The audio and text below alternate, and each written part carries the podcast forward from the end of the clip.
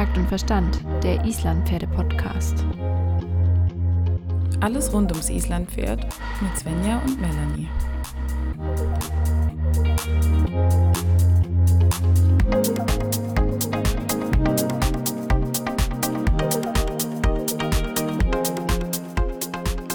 Neues Jahr, neues Glück. Zweite Podcast-Folge. Hi Melanie. Hi Svenja, ich habe hier gerade, war ich noch abgelenkt, ich habe hier fremde Menschen auf dem Nachbarshof gesehen und da muss ich natürlich gleich gucken, weil du weißt ja, auf dem Land kennt man eigentlich jeden und wenn da komische Leute rumlaufen, muss man gucken. Das sind einfach so Dorfdinge. Wenn ich komische Leute sehe, dann nehme ich das nicht mal aktiv wahr, weil bei uns so viele Menschen durch die Gegend laufen, dass ich. Äh, das ist Baseline bei uns. ja, tut mir leid. Ich bin jetzt wieder voll da. okay, das wünsche ich mir auch, weil äh, wir wollen natürlich konzentriert und frisch und munter ins neue Jahr starten, podcastmäßig. Wir hatten ja schon den wunderschönen Einstieg mit der Bala. Da habe ich auch wirklich sehr viel Freude dran gehabt. Es war eine sehr, sehr tolle Folge und schön mit ihr zu reden. Oh ja, das war super.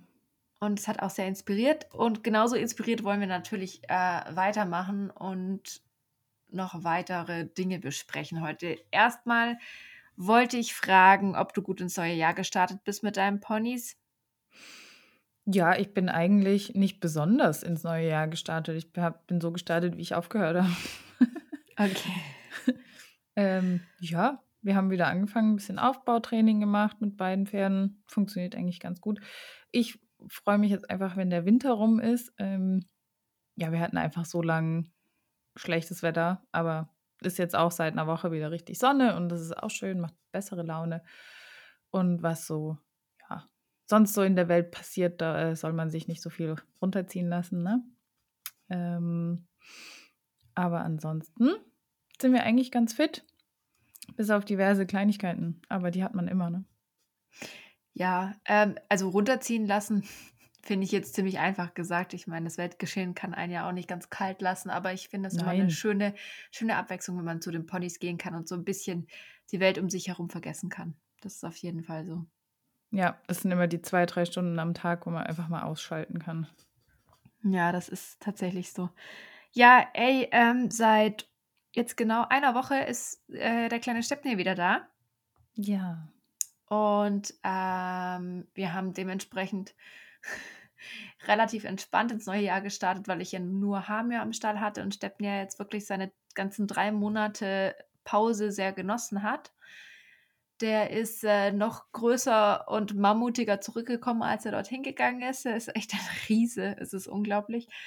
Ähm, hat sich super gut entwickelt und das ganz ohne das Zutun eines Menschen. Der hat ziemlich gut Muskulatur bekommen. Dadurch, dass er einfach so ein bisschen bergige Wiesen hatte, auf denen er da rumgezockelt ist. Und ähm, ich bin irgendwie total happy, dass ich diese Entscheidung getroffen habe. Ich glaube, ähm, das war ziemlich richtig zu dem Zeitpunkt. Total, Hat perfekt genau. gepasst eigentlich für ihn, einfach nochmal zum Aufbauen. Schön viel Gras futtern, was im Winter ja jetzt auch nicht selbstverständlich ist. Ne? Genau, genau. Ja, die Wiesen waren eben so gut bewachsen, auch dass sie eigentlich ziemlich gut durch, durch die Winterzeit gekommen sind, ohne viel Heu. Ähm, die haben natürlich auch Heulage bekommen, aber ich glaube, so wirklich viel gefressen haben die davon nicht. Jedes Mal, wenn ich da war, standen die auf einer neuen Wiese. Also ich glaube, die haben hm. alle vier Wochen ungefähr oder alle drei Wochen die Wiese gewechselt. Das ist natürlich auch ein ganz schöner Luxus, muss man sagen. Und ähm, es hat ihm sehr, sehr gut getan, so viel kann ich sagen. Und ich habe nicht das Gefühl, dass er auch nur eine Kleinigkeit vergessen hat von den Dingen, die wir davor trainiert hatten. Es ist wirklich extrem überraschend. Ich habe nicht das Gefühl, dass ich noch mal einen Schritt weiter hinten anfange, sondern ich kann eigentlich quasi mit dem Training genau da anknüpfen, wo ich aufgehört hatte im November. Aber man sagt doch auch, dass die Pausen denen eigentlich gut tun, um so mhm. nochmal das alles zu verarbeiten, die Eindrücke, die sie bekommen haben und auch die, die Trainingsimpulse, die sie hatten. Und ich glaube, das ist dann schon ein gutes Zeichen, wenn er nichts vergessen hat, dass du zumindest ein bisschen fundiert gearbeitet hast. Genau, also ich habe tatsächlich auch die Erfahrung bisher gemacht, dass eine Pause immer was Gutes war. Also es hatte sich nie zum Nachteil äh, des Pferdes oder des Pferdereiterinnenpaars äh, ergeben. Aber ich muss dazu auch sagen, dass natürlich eine gute Basis und ein gutes, pferdegerechtes Training ganz entscheidend ist. Und ich habe mich letzte Woche total viel mit dem Thema pferdegerechtes Training auseinandergesetzt und ich würde da gerne heute ein bisschen mit dir drüber sprechen, weil es ist ein Thema, das hängt mir, hängt mir, es liegt mir total am Herzen. es hängt uns vielleicht auch manchmal nach, aber ja, es liegt mir total am Herzen, weil pferdegerechtes Training ist, ist extrem wichtig und aktuell gibt es einfach sehr, sehr viele unterschiedliche Meinungen draußen in der Welt, egal ob du Trainer fragst, ob du Social Media anguckst oder ob du ein Buch liest oder ob du dich irgendeiner Reitweise anschließen möchtest. Es gibt wahnsinnig viele Meinungen und Möglichkeiten und ich finde es aktuell manchmal wahnsinnig schwierig, sich in diesem Urwald aus potenziellen Dingen, die man falsch machen kann, sich überhaupt noch zurechtzufinden. Weil ganz, ganz oft geht es in die Richtung, wenn du das machst, dann machst du dein Pferd kaputt. Ich habe ähm, das Gefühl, dass man eigentlich nur noch alles falsch machen kann aktuell oder dass es ganz, ganz schwer ist, ähm, den Weg zu finden, der richtig ist. genau, und deswegen wollte ich mit dir nochmal im Allgemeinen so ein bisschen darüber sprechen, was pferdegerechtes Training sein kann. Jetzt vielleicht nicht so äh, bezogen auf die Biomechanik und diese Geschichten, sondern mal noch ein bisschen grundlegender über die Wahrnehmung des Pferdes und die Wahrnehmung des Menschen weil das ganz, ganz viele Dinge offenlegt, die wir dann einfach schon richtiger machen können ähm, in unserem Alltag intuitiv, ohne dass wir jetzt einer Reitweise folgen müssen oder einer Idee oder einem Trainer oder was auch immer, sondern dass wir selber einfach wieder mündig werden und selber entscheiden können, was ist gut für unsere Pferde oder was funktioniert für unser Pferd, weil das ist der entscheidende, der entscheidende Punkt bei der Sache. Dass nur weil eine Sache bei einem Pferd funktioniert, heißt es nicht, dass das Gleiche auch für das andere Pferd gilt. Ja, das stimmt. Ich glaube, wir müssen uns auch wieder mehr schulen in unserer eigenen Wahrnehmung. Und da können wir jetzt ja heute vielleicht noch mal mehr drauf eingehen, was das denn konkret heißt. Genau, genau, absolut. Ähm, anfangen möchte ich erstmal kurz mit dem Thema Bauchgefühl und dann würde ich dir gerne erzählen, wie ich über überhaupt auf das Thema pferdegerechtes Training gekommen bin heute. Es ist so ein bisschen, es geht jetzt so ein bisschen parallel, aber erstmal über das Thema Bauchgefühl. Ich hatte ähm, seit ein paar Tagen, Wochen so ein bisschen den Eindruck, dass Hamir einfach irgendwie schlechter läuft, als er sonst gelaufen ist. Dass irgendwas klemmt im Prinzip. Das war meine Wahrnehmung.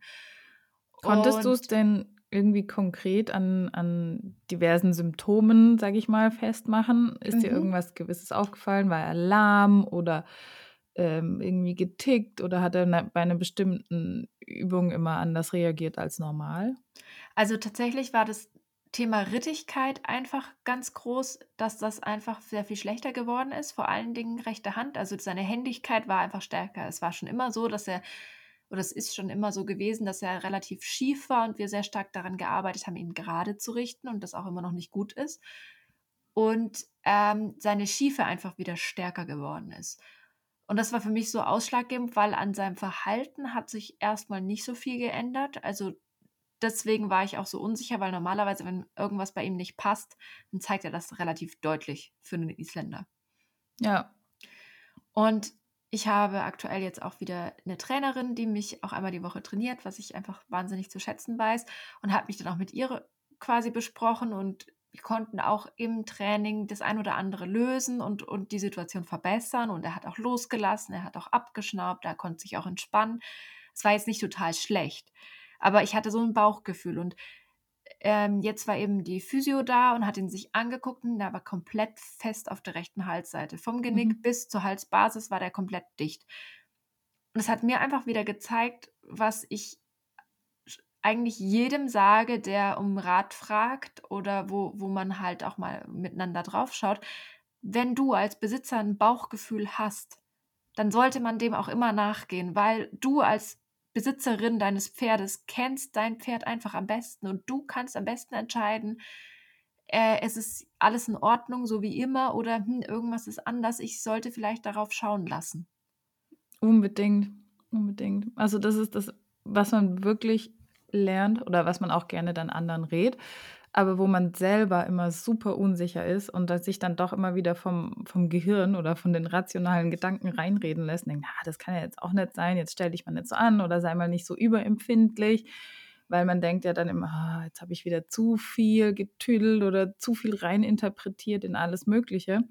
Aber letztendlich war das bei mir auch immer so, wenn ich ein komisches Gefühl hatte und es dann doch wieder beiseite geschoben habe, dass es sich dann rausgestellt hat, ein paar Tage oder Wochen oder was auch immer später, dass es halt doch gestimmt hat.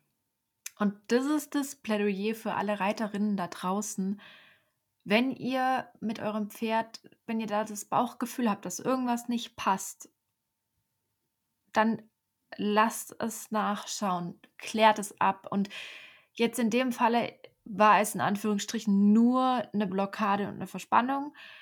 Aber es war trotzdem für mich mal wieder so wichtig zu sehen, dass man da trotzdem ganz genau drauf hören soll, weil das ist ja trotzdem was, was dem Pferd Unbehagen bereitet und eine gewisse Wehrigkeit äh, des Pferdes auf die Reiterhilfen halt zur Konsequenz hat.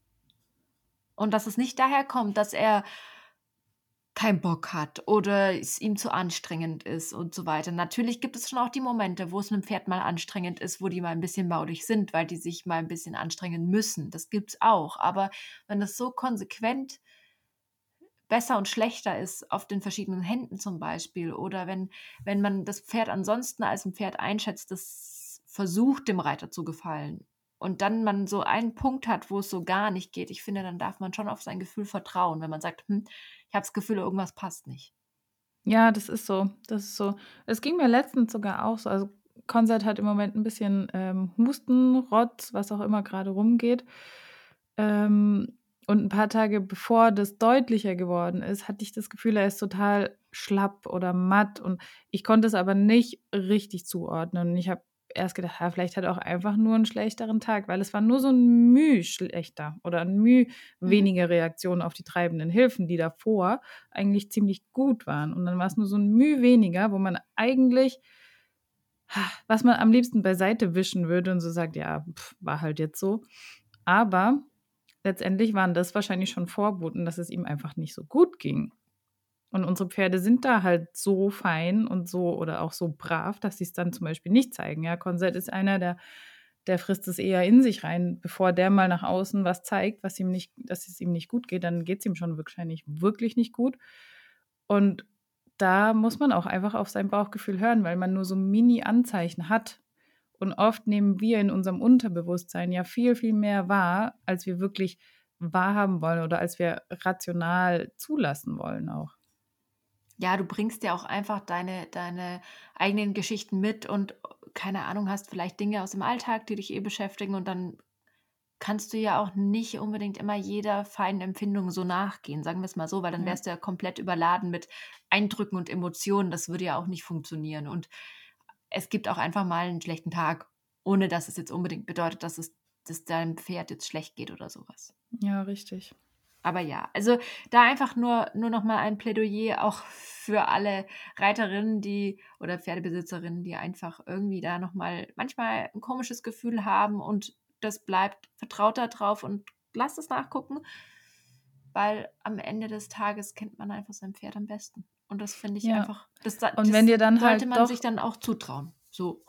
Das stimmt. Und wenn dir dann halt doch jemand sagt, ja, komm, jetzt stell dich mal nicht so ein, drück das halt mal durch, der will nicht, und du aber trotzdem ein richtig schlechtes Bauchgefühl dabei hast, dann tu es nicht. Dann einfach nicht machen, auch wenn man wahnsinnig verunsichert ist erstmal, auch von anderen Menschen, wenn die dir natürlich was sagen, weil andere Menschen sehen das immer ein bisschen anders, was in manchen Fällen natürlich auch gut ist, wenn du jemanden hast, der es mal neutraler betrachten kann, klar. Ähm, aber wenn das Gefühl im Bauch eben nicht weggeht, dann muss man dem auf jeden Fall nachgehen. Ja, ja genau. Und mh, mm, weg, hin von der, weg von der Wahrnehmung ähm, des Bauchgefühls und der Wahrnehmung des Menschen hin zur Wahrnehmung des Pferdes hatte ich noch eine andere Sache, die mich so ein bisschen zum Nachdenken gebracht hat diese Woche. Es war äh, letzte, das war Anfang der Woche, da war ich mit Hamme in der Halle und es war schon dunkel draußen, weil ich habe ja mhm. leider nicht den Luxus, dass ich tagsüber bei Helligkeit reiten kann, sondern oft erst, wenn es halt leider schon dunkel ist, was ja immer noch recht früh ist, dem Winter geschuldet aktuell. Ähm, Aber ich, es wird weniger, ja, wollte voll, ich mal kurz voll, voll. einwerfen. Hast du recht. Und ähm, ich bin geritten und es war relativ windig und unsere Halle ist super toll, aber nicht geeignet für Pferde, die keine guten Nerven haben, weil unsere Halle ist ähm, zu den beiden langen Seiten offen und die ist ja riesig, die Halle. Das heißt, man hat sehr viel ähm, offene Fläche sozusagen, was die Halle natürlich sehr gut belüftet macht und es auch eigentlich immer sehr schön ist, in dieser Halle zu reiten. Aber du hast dadurch halt einfach die Bande und dann halt freie Sicht. Und hinter unserer Halle steht einfach, sind einfach Sachen gelagert und es hat gewindet an dem Tag, war aber schon dunkel. Dann hat es hinten in der Ecke, wo ich gearbeitet habe, immer mal wieder ein bisschen geraschelt. Ich habe gemerkt, mein Pferd nimmt es wahr, hm. aber habe dem jetzt noch nicht so viel ähm, zugesprochen sozusagen und habe einfach weitergearbeitet. Und dann gab es den Moment, wo unsere ähm, Punkte, unsere ähm, Hallenbuchstaben, ah. die sind ähm, quasi laminiert, dann einer hochgeflogen ist. Der war nur mit einem Reißzwecken festgemacht und der Wind ist unter, unter das Blatt. Und natürlich waren wir halt genau zu dem Zeitpunkt dort. Ziemlich nebendran, so oh. auf Höhe von Hames Hintern. Und dann war es einfach um ihn geschehen und er ist halt einfach komplett durchgegangen und mit mir durch diese Reithalle geschossen im Renngalopp in kompletter Panik. Und es war für mich der Moment. viele Pferde auch erstmal losgeschossen. Muss man ihm zugute halten. Ja, ja, nein, das ist alles gut. Und das war für mich der Moment, wo, wo, wo dann im Nachhinein für mich so ein Denkprozess einge, eingesetzt hat. Als allererstes habe ich mich geärgert, habe gedacht, hey, so eine Scheiße, diese Momente haben wir doch eigentlich hinter uns. Wir mhm. sind doch mittlerweile eigentlich so, dass wir im Training uns zusammengerauft haben und gut miteinander arbeiten können. Und dass dieses panische Verhalten, dieses sich auch vielleicht dem Reiter entziehen, dieses Angstverhalten, dieses Durchgehen und diese gefährlichen Situationen haben wir eigentlich gemeistert. Mhm. War mein erster Gedanke, habe ich mich erstmal geärgert.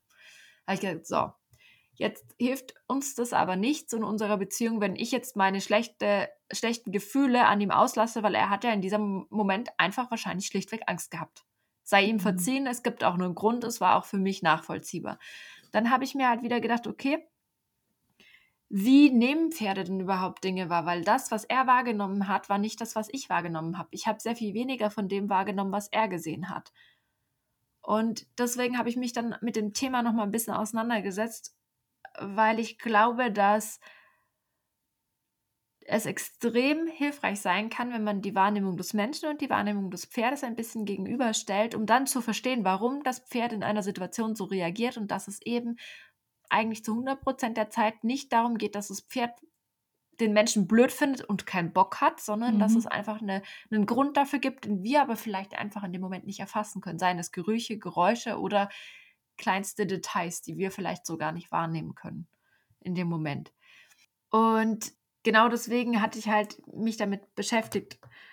Liegt es vielleicht auch daran, also wenn wir jetzt ganz zurückgehen, dass eben der Mensch eine Art Raubtier ist und das Pferd eben ein Fluchttier. Und allein da ist ja schon begründet, dass die Wahrnehmungsfähigkeit auch komplett anders ist. Oder ein Fluchttier muss ja auf ganz andere Dinge achten als ein Raubtier zum Beispiel. Genau, genau. Noch ganz kurz, bevor, bevor wir da jetzt so ein bisschen in das Thema einsteigen was ich auch noch für einen Gedanken hatte, hinzu kommt ja noch, dass ähm, jedes Pferd eine und andere Grenze des Ertragens hat. Also, dass einfach bei manchen sowas reicht, um ein gewisses Fass, was sich halt über den Tag hin gefüllt hat, zum Überlaufen zu bringen und die dann einfach durchknallen. Und andere Pferde, keine Ahnung, die haben noch ganz viel Kapazitäten und können noch sehr viel mehr Dinge aufnehmen, ohne dass sie quasi so eine Überschussreaktion dann dann irgendwie das in so einer Überschussreaktion endet. Das finde ich auch noch einen wichtigen Punkt, den ich dann auch noch mit hier reinbringen wollte. Bedeutet, dass wir auch noch unterschiedliche Typen von Fluchttieren haben? Genau, Genau. Und das Stichwort Fluchttier ist hier ganz wichtig, aber eben auch, dass wir im Hinterkopf behalten, dass es nicht nur per se bedeutet, ein Fluchttier nimmt immer das so wahr und deswegen gehen die immer dann durch, sondern es kommt dann eben auch noch darauf an, wie viel Menge an Reizen kann das Tier verarbeiten, wie groß ist da einfach die, die, ja, die, die Möglichkeit des Ertragens, sagen wir es jetzt mal so. Das mhm. hört sich jetzt wieder so negativ an, aber so eine Art Resilienz haben die ja dann auch. Kann man ja auch gewisserweise trainieren. Wenn du jetzt zum Beispiel Polizeipferde nimmst, die haben ja ein wahnsinnig ähm, intensives Reiztraining hinter sich. Was die an Reizen ertragen, erträgt ja jetzt schwierig ein, sagen wir mal, normales Freizeitpferd. Genau, genau. Und eben, du hattest es schon erwähnt, das Pferd ist ja ein Fluchttier. Das bedeutet, es gibt immer nur zwei Möglichkeiten für ein Pferd, um der Gefahr zu entgehen: Flight oder Fight. Hast du bestimmt beides schon mal, schon mal erlebt. Hast du mir Beispiele dafür? Ja, äh, Flight ist ja total einfach, ne? Es rennt einfach weg. Genau, also äh, die Lösung des Fluchttiers ist die Flucht vor dem Richtig. Feind, ganz klar, vor der ja. Gefahr. Und ähm, natürlich, wenn die Pferde überhaupt keinen Ausweg mehr haben, ähm, dann gehen sie zum Kampf über. Aber bis es dahin kommt, müssen sie wirklich gar keine Chance haben, dem zu entgehen können. Und das erklärt auch so ein bisschen die in einem abstrakten Sinne dieses Thema des Drucks und Druck wegnehmen beim Trainieren. Es funktioniert im Prinzip ganz ähnlich, nur natürlich in sehr viel abgeschwächter Form und setzt das Pferd natürlich auch nicht so unter oder sollte das Pferd nicht so unter Stress setzen, aber im Prinzip funktioniert das Pferd als Fluchttier so, dass es immer der Gefahr, dem Druck flieht, wenn es kann. Ja, aber wir alle kennen jetzt zum Beispiel diese extremen Videos, die man immer mal wieder irgendwo im Internet gesehen hat. Ja, wenn ein Pferd komplett verschnürt an der Longe total ausrast. Also es sind wirklich extreme Beispiele, die natürlich jetzt nicht alltäglich sind, aber ja. sowas und dann zum Beispiel auch gegen den Menschen geht oder das wäre dann ein perfektes Beispiel für Fight, weil es einfach nicht mehr wegkommt aus dieser Situation. Wenn es gewaltvoll festgezurrt wird oder irgendwo die Beine zusammengebunden werden oder solche krassen Gewaltanwendungen, da hat das Pferd praktisch gar keine Wahl mehr, entweder komplett aufzugeben oder halt irgendwie, wenn es noch ein bisschen Lebenswillen hat, zu kämpfen. Das hast du ja dann auch, wenn man diese Horrorgeschichten hört aus der Box. Wenn Pferde in der Box gegen den Menschen gehen, das machen sie ja nicht, weil sie ja. Die Aggression gegen den Menschen haben. Sie verknüpfen den Menschen mit etwas Negativem und kommen da nicht weg. Und dann geht der Mensch auch noch in diesen kleinen Raum rein. Und dann ist das, was sie in dem Moment sehen, die einzige Wahl ist halt der Kampf. Ja um zu überleben. Letztendlich genau. geht es ja für das Fluchttier darum, zu überleben. Aber normalerweise entscheidet sich das jetzt nicht freiwillig für den Kampf, sondern immer erstmal für die Flucht. Und genau hierzu noch wollte ich noch einen Gedanken auffassen, den ich mir abgeguckt habe, abgehört habe von Anna von Herz und Hirn Pferdetraining, den mhm. ich aber irgendwie hier auch nochmal platzieren möchte. Das ist eben genau das Thema mit diesen hypermobilen Pferden oder Pferden, die körperliche Einschränkungen haben oder in irgendeiner Weise nicht so gut fliehen können wie andere Pferde. Diese Pferde müssen sehr viel aufmerksamer sein und ihre Umgebung sehr viel besser wahrnehmen, um einer potenziellen Gefahr entgehen zu können. Und genau das kann ein Stück weit, nicht nur, aber auch ein Stück weit erklären, warum zum Beispiel manche sehr mobilen Pferde auch so nervlich schwierig sind nicht nur, aber das kann auch mit ein Grund sein, weil die natürlich spüren, dass sie körperlich vielleicht in irgendeiner Form Defizite haben und nicht so fluchtbereit sind wie andere Tiere. Das ist interessant. Meinst du, das hat auch was damit zu tun, wenn die hypermobilen Pferde innerlich auch einfach mehr Spannung haben? Mhm. Weil die körperliche Spannung sich ja irgendwie auch auf die psychische Spannung auswirkt? Absolut. Ich, also ich bin jetzt nicht tief genug im Thema drin, um dem gerecht zu werden. Und Hypermobilität ist ein Riesenbereich und da würde ich mir niemals anmaßen, da jetzt irgendwie die, die ein, einzige Meinung dazu zu haben. Aber dieses Verständnis und die Idee davon, dass eben diese Tiere, die innerlich dann auch so verspannt sind, das bedingt sich ja dann wieder gegenseitig, dass die dann ja. halt auch wissen, dass die nicht so beweglich sind, nicht so gut wegkommen, weil sie so verspannt sind. Die müssen ja dann auch wieder aufmerksamer sein und dann sind sie aufmerksamer, dann sind sie angespannter. Das potenziert sich ja bis ins Unendliche. Ist wie so ein Art Teufelskreis auch ein bisschen, ne? Ja. Und da fand ich es einfach diesen Gedanken interessant. Natürlich kommt da dann noch mit hinzu, wie sensibel sind diese Pferde und das erklärt es dann vielleicht auch manchmal, warum dann schon umgeknickter Grashalm reicht, dass die dann halt schon mit allen vier Füßen in die Luft gehen, weil das halt für die vielleicht der Punkt ist, wo sie sagen, okay, hier ist meine Grenze erreicht. Ich renne lieber mal zur Sicherheit weg, als diese Situation auszuhalten, weil ich weiß genau, wenn die anderen rennen, dann bin ich nicht so schnell. Das ist vielleicht ja. diese Unsicherheit, die diese Pferde manchmal haben. Ich meine, genau wissen tun die das ja nicht mal. Das ist ja nicht so, dass die sich dessen irgendwie bewusst werden. Das ist einfach nur das Zusammenspiel aus verspanntem Körper mhm. und, und ähm, der Psyche. Ist halt auch natürlich dann Instinkt, aber ja. das ist eben ein sehr wichtiger, großer Teil der Pferde. Und diesen Instinkt, und das dürfen wir halt auch nicht einfach beiseite legen und ignorieren und sagen, es war ein Fluchttier, aber der muss trotzdem jetzt, keine Ahnung, auf dem Karnevalsumzug mitlaufen und da irgendwie total entspannt sein, weil das geht ja komplett gegen seine, gegen seine Instinkte. Gibt es übrigens bei uns nicht mehr. Ja, das ist gut. Das finde ich schön. Finde ich muss auch, auch wirklich nicht sein. Nö, wozu?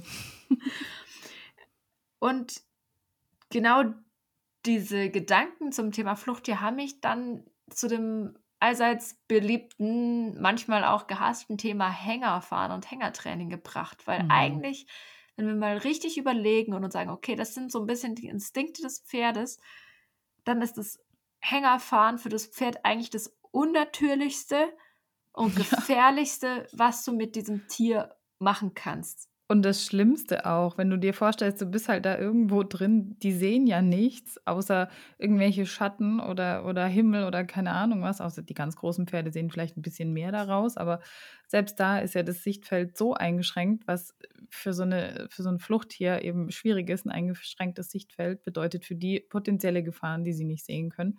Dazu ist es ein wackeliger, komischer Untergrund und auch noch eingesperrt in einem engen Raum. Also das genau.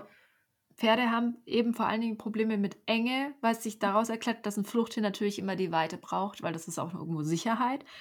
Ähm, und angebunden sein, gut, ich würde jetzt mal sagen, ein gut trainiertes Pferd, das angebunden sein kennt, aber es ist auch immer eine Form von Druck, weil es kommt ja auch nicht weg. Ne? Ja.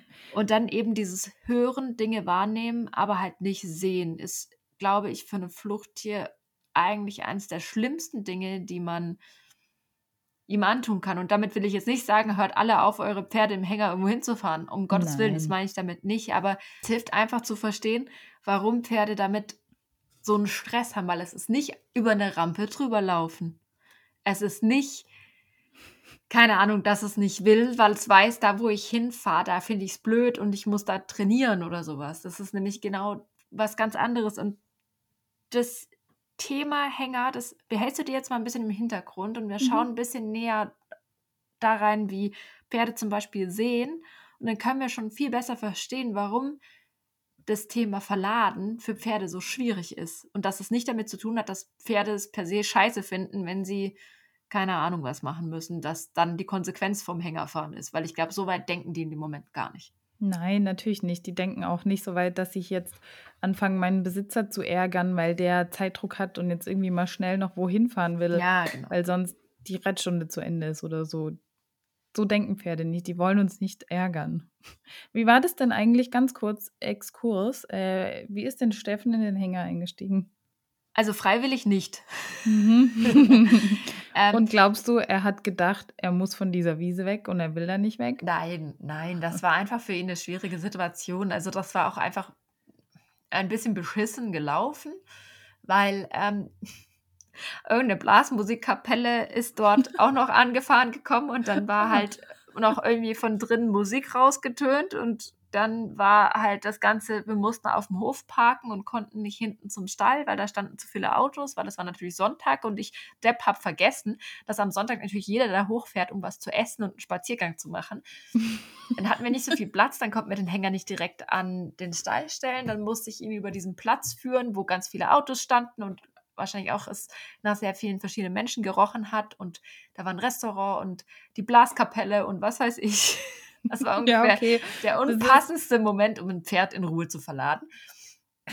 Und er hat ja einfach auch noch nie ein ernsthaftes Hängertraining gehabt. Ich habe das mit ihm ja bis jetzt auch noch nie äh, ernsthaft geübt, weil ich meine, dazu brauchst du halt einen Hänger, den du einfach ja. dann halt auch nehmen kannst zum Üben. Und das hatte sich für uns nicht ergeben.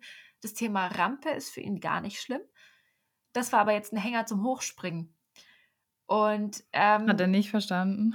Das war einfach, es war einfach zu viel für ihn. Dann habe ich in dem Moment gesagt, okay, wir machen hier jetzt kurz einen Prozess, weil ich werde nicht für ihn eine stressfreie Situation schaffen können, wo er einfach entspannt auf den Hänger drauflaufen kann, bevor ich jetzt lange anfange, mit ihm irgendwie da in Anführungsstrichen zu diskutieren und er sich immer weiter in seinen Stress reinsteigern muss, weil er mhm. dieses Problem ja auch nicht lösen kann und immer mehr Stress bekommt, sodass ich ähm, unseren Fahrer gebeten habe, äh, mit mir hinten die Hände zu verschränken. Mein Freund hat einen Strick in die Hand bekommen und dann gab es einen beherzten Ruck und dann stand er sofort auf dem Hänger.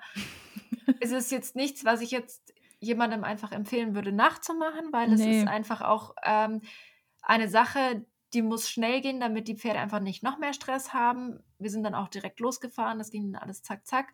Und ich glaube, bis er dann wahrgenommen hatte, was eigentlich passiert ist, waren wir schon auf der Straße. Aber das ist dann einfach der Moment, wo man sich halt auch sicher sein muss, dass es funktioniert.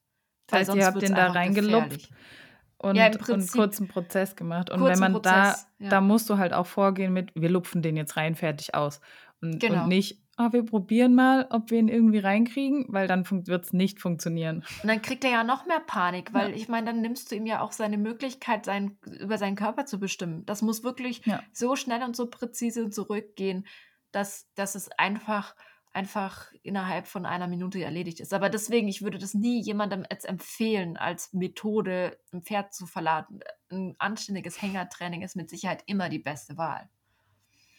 Ja, dann weißt du, was du machen kannst irgendwann jetzt mal. Ja, ne? ich hatte ja die Rampe schon geübt. Rampe war ja kein Ach so. Problem. Und der ist ja, der erste Hänger war ein Hänger mit Rampe, da ist er ja auch sofort reingelaufen, ohne zu zögern.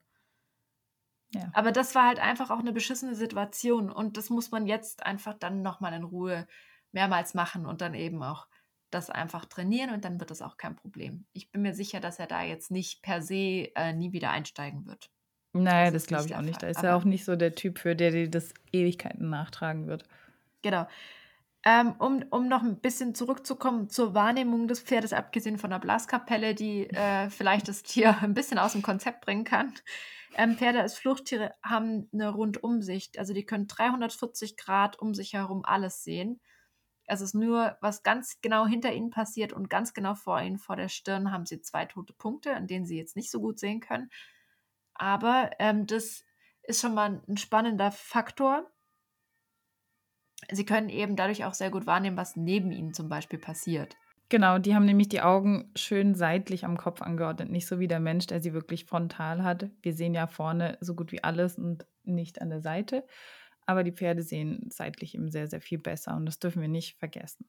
Genau, also der Mensch sieht etwa im 90-Grad-Winkel nach vorne und die Pferde 340 Grad, was sehr viel mehr ist.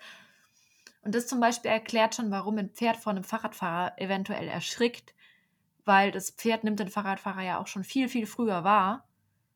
Und der Mensch hat es vielleicht noch gar nicht gecheckt. Und das kann dann schon eine Situation sein, wo das Pferd sagt, oh Gott, da kommt was und man selber hat noch gar keinen Plan, was eigentlich gerade passiert. Ja, zum Beispiel Rehe, die im Wald über die Wiese rennen oder so und dein Pferd schon fast am Mitrennen ist und man selber gar nicht weiß, warum.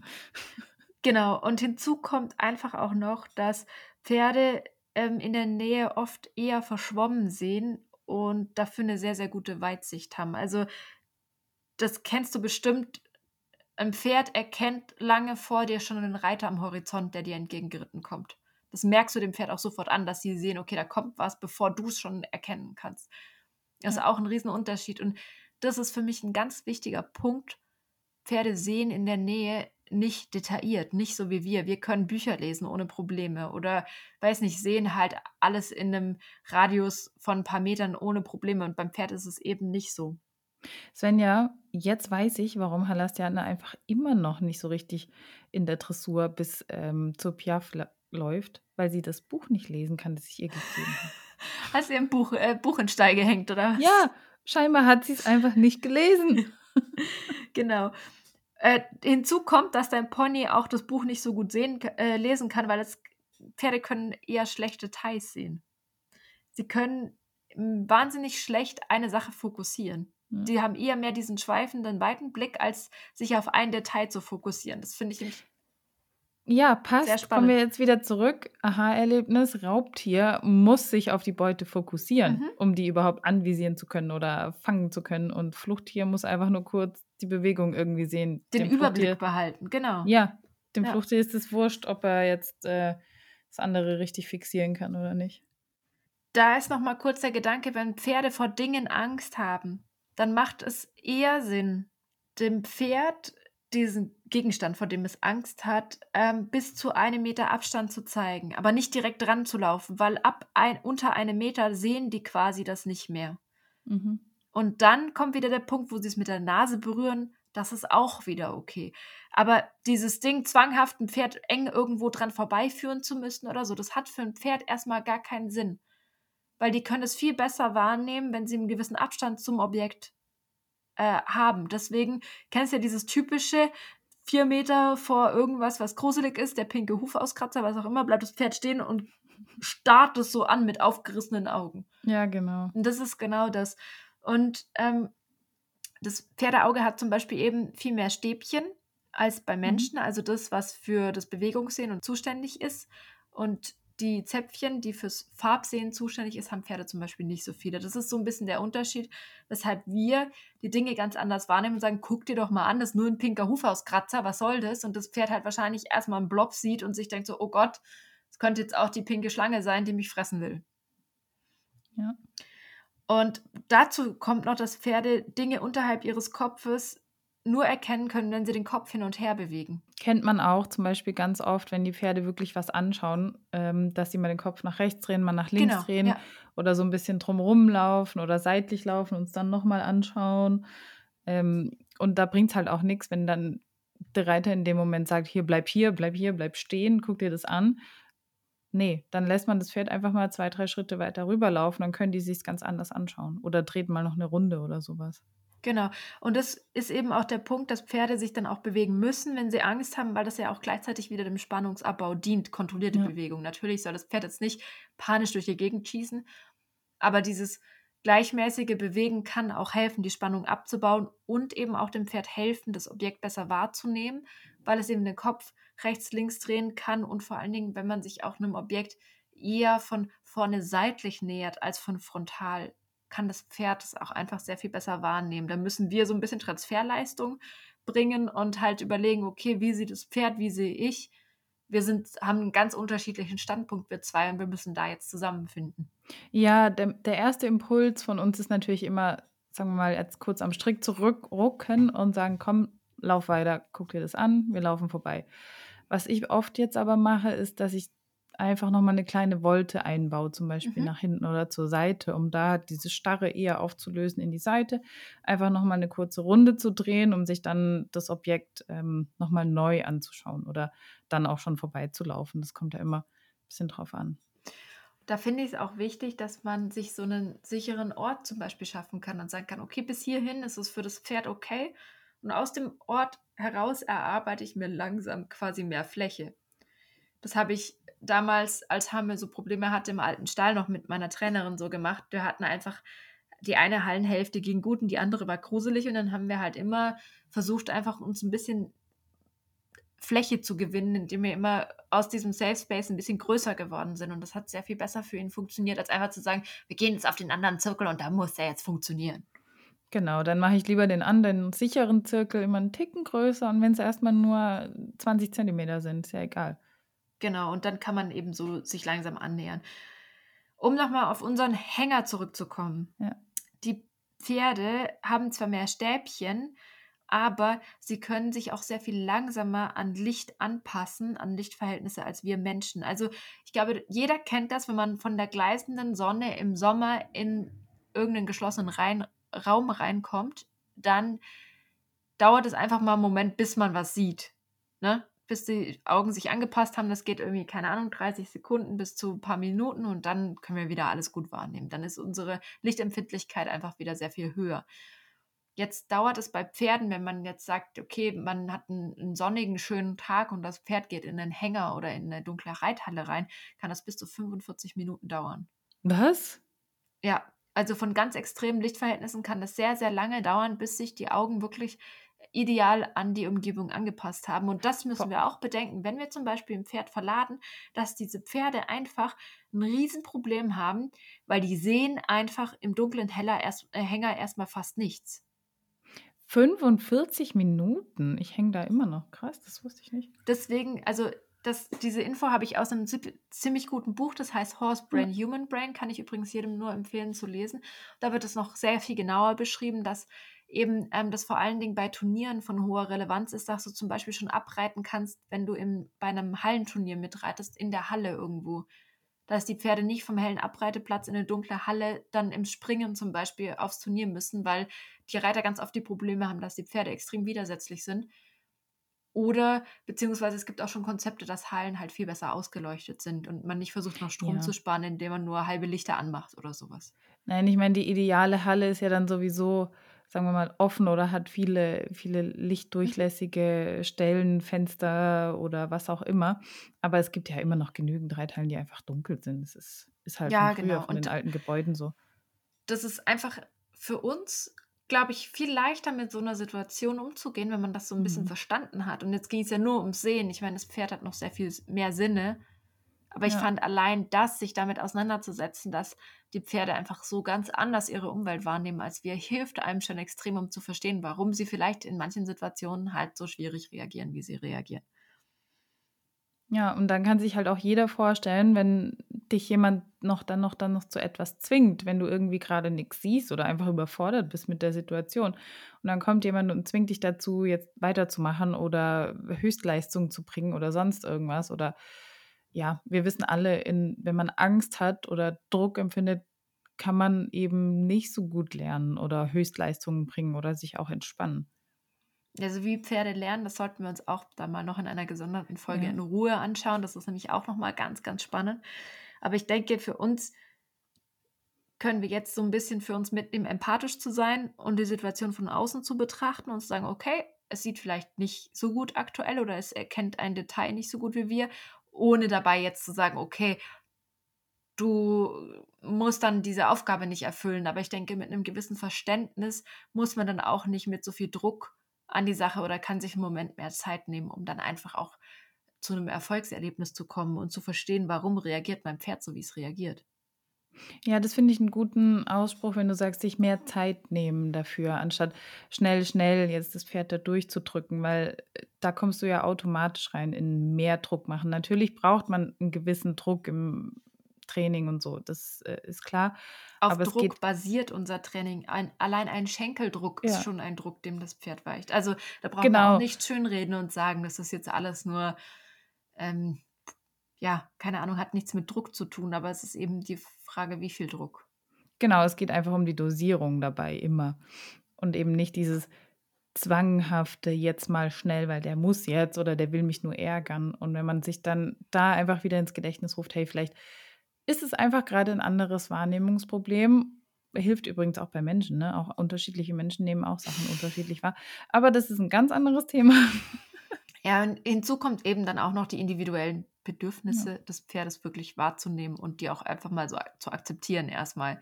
Und dann heraus aus dem, was das Pferd kann, zu arbeiten. Das finde ich ist, um jetzt wieder zum pferdegerechten Training zu kommen, extrem, extrem wichtig und wertvoll. Und wir können das Pferd da dann schon auch mal ernst nehmen, wenn es Bedenken hat und sagt, oh, das finde ich jetzt aber gerade gruselig. Und dann können wir daran arbeiten, zu sagen, okay, wir finden gemeinsam einen Weg heraus aus dem, wie du es gruselig findest. Es geht nicht darum, einfach zu sagen, du musst, aber wir haben es jetzt schon so oft trainiert, hopp jetzt. Ja, manchmal kann man das auch sagen, wenn das Pferd es wirklich schon ganz oft gesehen hat und es dann trotzdem irgendwann mal wieder Angst hat. Natürlich nervt einem das dann, weil man denkt, hey, eigentlich müsstest du es jetzt kennen. Aber vielleicht war halt in dem Moment irgendwie das Licht anders oder sonst irgendwas anders. Wenn man da einfach etwas empathisch, finde ich eigentlich schön, wenn man da nachsichtig, nachsichtig handelt, dann ähm, lässt sich die Situation auch viel einfacher lösen. Und das führt natürlich auch dazu, dass dein Pferd dir mehr vertrauen kann. Wenn Ja, ein Pferd mit Fairness behandelt wird, dann wird es es mit Sicherheit auch belohnen. Ja, bin ich mir ziemlich sicher. ja. Das vertraut einem dann einfach, weil man denkt, hey, mein Mensch ähm, ist eigentlich ein ganz sicherer Mensch. Der zeigt mir zwar, ich muss mich ein bisschen anstrengen, okay, aber wenn ich Angst habe, dann ist es auch okay und ich darf diese Angst äußern und ich werde nicht irgendwie bestraft dafür, dass ich Angst habe oder dass ich kurz zögere, sondern da erziehen wir uns ja Pferde, die mit uns aktiv kommunizieren und die sich auch trauen, mit uns zu kommunizieren und auch merken, dass sie als kommunizierendes Wesen wahrgenommen werden und dass sie nicht in ihren Bedürfnissen oder in ihrer Kommunikation erstickt werden. Und dann kannst du sogar noch einen Schritt weiter gehen und kannst sagen, wenn ich als Mensch diese Angst akzeptiere und wahrnehme, dann kann ich mir Strategien überlegen, wie ich mit dieser Angst umgehen kann und meinem Pferd beibringen kann, diese Angst in neue Muster zu packen, um dann, wie es Nina so schön sagt von Wandertöltes, zum Beispiel die Angst in Neugier umzuwandeln. Und Ja. solche Geschichten. Und dann hast du auf einmal ganz starke Tools und du hast nie wieder das Problem, dass du in so Sackgassensituationen kommst. Zum Beispiel bekomme ich Hamir an der Hand überall dran vorbei Ja, obwohl, egal wie viel Angst er hat, ich kann immer ihm sagen, wir haben da einfach unseren Prozess, wie die Sachen funktionieren. Ich nehme mir Kurzzeit und ich kann ihn überall dran vorbeiführen oder überall drüber, über jede Brücke, über alles. Weil wir einfach eine Strategie entwickelt haben, zu sagen, okay, die Angst ist da, die Angst ist okay. Und jetzt haben wir aber unseren Weg und damit kriegen wir das dann hin, weil ich sage, guck doch einfach mal, schau es dir mal an. Ja, die merken ja auch, wenn der Mensch dann ganz anders reagiert, wenn er nachsichtig reagiert und es ihnen dann auch beibringt oder zeigt. Mhm. Und die Pferde können ja ganz, ganz viel lernen und ganz viel, sagen wir mal, ertragen lernen, wovor sie vielleicht vor einem Jahr noch total Angst haben und dann aber einfach lernen, mit der Angst besser umzugehen. Und mhm. noch mehr Angst das, ja. macht halt die Angst nicht weg. Ne? Genau, die Angst vor dem Menschen macht nicht die Angst vor der Sache kleiner, sondern es führt einfach ja. nur dazu, dass irgendwann der große Knall kommt. Ja, und da wollen wir eigentlich alle nicht hin. Melanie, es war sehr schön mit dir zu reden. Ich glaube, wir lassen es mal bei diesen Gedanken und können uns dann in den nächsten Folgen mit vielen weiteren spannenden Themen auseinandersetzen. Ja, ich bin total gespannt. Wir geben jetzt euch einfach mal diese Gedanken mit, mit dem Sehen und der Wahrnehmung des Pferdes. Und vielleicht habt ihr dazu ja auch ein paar Geschichten. Wir freuen uns immer, wenn wir eure Geschichten geschrieben bekommen oder in Sprachnachrichten bekommen. Hm, Finde ich sehr interessant. Der Gedanke darf jetzt noch ein bisschen reifen. Ja, vielen Dank übrigens auch für alle Nachrichten, die uns in den letzten Tagen und Wochen erreicht haben. Es hat uns wahnsinnig gefreut und es ist super schön, wenn man auch mal was aus dem, in Anführungsstrichen, leeren Raum zurückbekommt, in den wir immer so reinsprechen. Ja, das ist so. Und wenn ihr uns äh, unterstützen mögt, dann schaut doch mal vorbei in unserem Online-Shop. Wir haben da auch noch ein paar kleine Reitlehrer rumliegen. Also für diejenigen, die noch keinen haben, schaut euch gerne mal das kleine Buch an. Damit könnt ihr uns ein bisschen unterstützen, sodass wir noch ganz lange diese schönen Podcast-Folgen hier machen können. Ich glaube übrigens, fällt mir jetzt gerade ein, wenn du den Shop erwähnst, wir haben immer noch einen Rabattcode, der nur für die Podcast-Hörer gilt. Erinnerst du dich noch daran? Ah, sehr gut. Den haben wir nie äh, deaktiviert. Weißt du noch, wie er geht? Ich glaube, er heißt Podcast Liebe. ja, dann alle die, die immer fleißig Podcast hören, die können ihn gerne mal testen, ob er noch funktioniert. Und dann ähm, viel Spaß beim Umschauen und Shoppen. Tschüss.